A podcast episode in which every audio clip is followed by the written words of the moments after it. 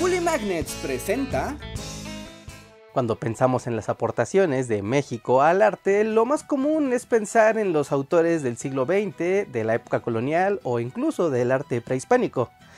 Sin embargo, hay un elemento que ha estado ahí presente desde el siglo XVI hasta el XIX de manera discreta y escondida y que ha invadido el arte de todo el planeta. Me refiero al color rojo de la grana cochinilla, un secreto que los indígenas guardaban muy bien y que revolucionó el arte durante varios siglos. Nuestra historia comienza con las culturas Huave y Chontal, que se cree que vienen desde Perú y que se asentaron en el sur de Oaxaca y en el norte de Tabasco. Estas culturas se especializaban en el uso de textiles y en algo muy especial, que era la pigmentación, un elemento que era bastante peculiar para las culturas mesoamericanas del siglo X. Estos pueblos lograron domesticar a la Doctilopius coccus o la grana cochinilla, un insecto que crece como plaga en los nopales, al que se le pueden hacer algunos tratamientos para generar un color rojo muy intenso. Esto pasa especialmente con las hembras, que al molerlas generan una sustancia conocida como ácido cármico, y es el que genera este color rojo que es muy preciado. La fama de los chontales era tal que el propio emperador Moctezuma mandaba hombres llenos de regalos, plumas y polvo de oro para intercambiarlos por prendas de color rojo. También el emperador mandaba algunas prendas de color blanco para que las tiñeran allá con el misterioso método que solo ese pueblo conocía. Esto es interesante porque nos deja ver un poco de la dinámica que existía entre el lejano pueblo de Oaxaca de los chontales con el imperio mexica, que parecía de cordialidad y de intercambio. Sin embargo, existen otros documentos, como por ejemplo la matrícula de tributos de 1530, donde se establece que los chontales estaban sometidos por el imperio mexica, y este intercambio de servicios y de productos de color rojo al parecer era parte del tributo que estaban obligados a dar al imperio. Pongo las dos versiones en la mesa porque siempre es interesante ver que hay documentación con dos versiones completamente diferentes de una historia, pero que son difíciles de corroborar y de decir con exactitud que pasó esto de manera exacta. Así que se los dejo. ¡Duda! La apreciación que tenían los indígenas por este color rojo era muy importante. Incluso tenía su propio nombre. Se le llamaba Nochistli o sangre de tuna. Esto era muy importante porque se sabía que teñir de color rojo cualquier objeto con otra sustancia era muy ineficiente, pues se terminaba despintando, deslavando o transformando el color en muy poco tiempo.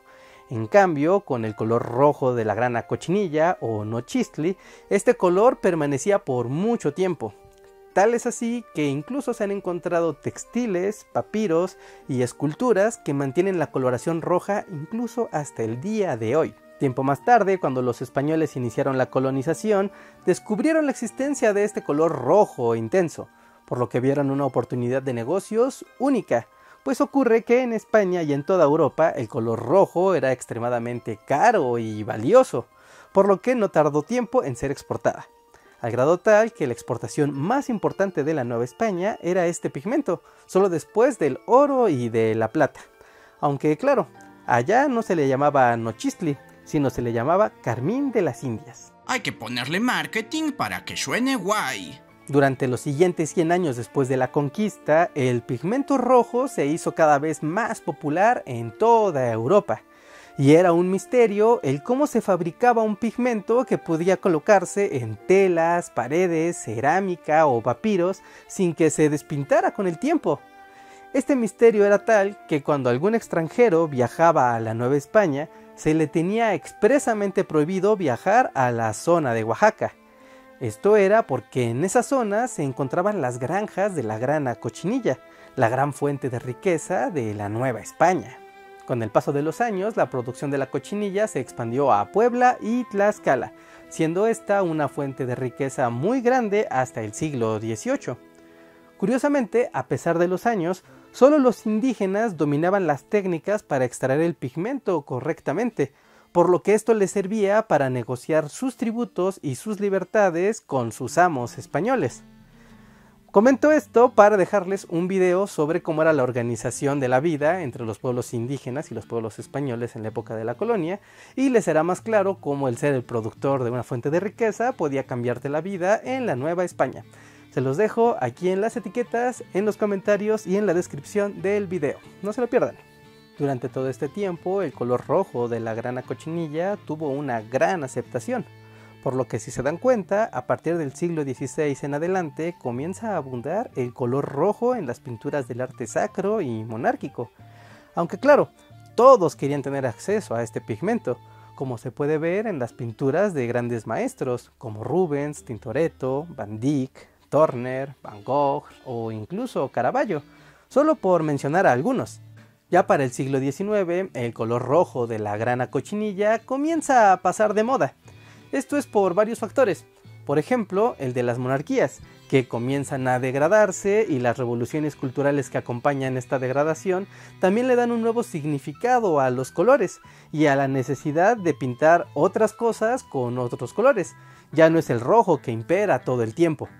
También otro de los factores fue la aparición de los primeros colores sintéticos, por lo que obtener un pigmento de color rojo brillante ya no es algo tan difícil no es de la misma calidad como el de la grana cochinilla que puede durar muchísimos años, pero para fines prácticos puede servir mucho mejor un color sintético, por lo que el mercado de este pigmento comienza a desplazarse. Así fue que durante el siglo XIX y gran parte del siglo XX la producción de este pigmento prácticamente desapareció y es hasta las últimas décadas donde los artesanos de Oaxaca han rescatado la tradición y los métodos indígenas de rehacer este pigmento justo de la manera tradicional. Algo que es muy importante, pues es un color muy bonito y sigue siendo algo excepcional que ni siquiera los colores sintéticos han logrado igualar a la fecha. Pueden encontrar este color en muchas galerías de arte y si van al estado de Oaxaca, pues también será sencillo encontrar eh, pigmentos y pinturas con este color. Se los recomiendo mucho porque en serio es muy bonito. ¿Y ustedes sabían de la historia de este color creado en el México prehispánico? Déjenme su like si es que aprendieron algo nuevo. También déjenme sus comentarios si es que quieren que hablemos de más historias del arte o historia de los colores. Hay muchas cosas muy interesantes allá afuera que les podemos contar. Y bueno, finalmente, solo agradecer a los miembros de comunidad y Patreons que nos apoyan mes con mes. Los dejamos aquí para poderlos ver. Muchas, muchas gracias. También dejen, pueden dejarnos su super gracias aquí en los comentarios si quieren hacer una aportación al proyecto. Nos ayuda mucho. Y recuerden, tenemos un podcast eh, que nos pueden acompañar los lunes y los jueves en el canal de Bully Podcast. Eso y muchas ligas más aquí abajo en la descripción de este video. Vayan al podcast, platicamos de muchas cosas más y también tenemos un live a final de mes, todos los meses, donde platicamos de todos sus comentarios, de sus preguntas y de los super gracias que nos dejen, los comentaremos completamente en vivo. Así que participen, nos va a dar mucho gusto leerlos. Ahora sí amigos, yo soy Reinhardt y nos vemos hasta la próxima.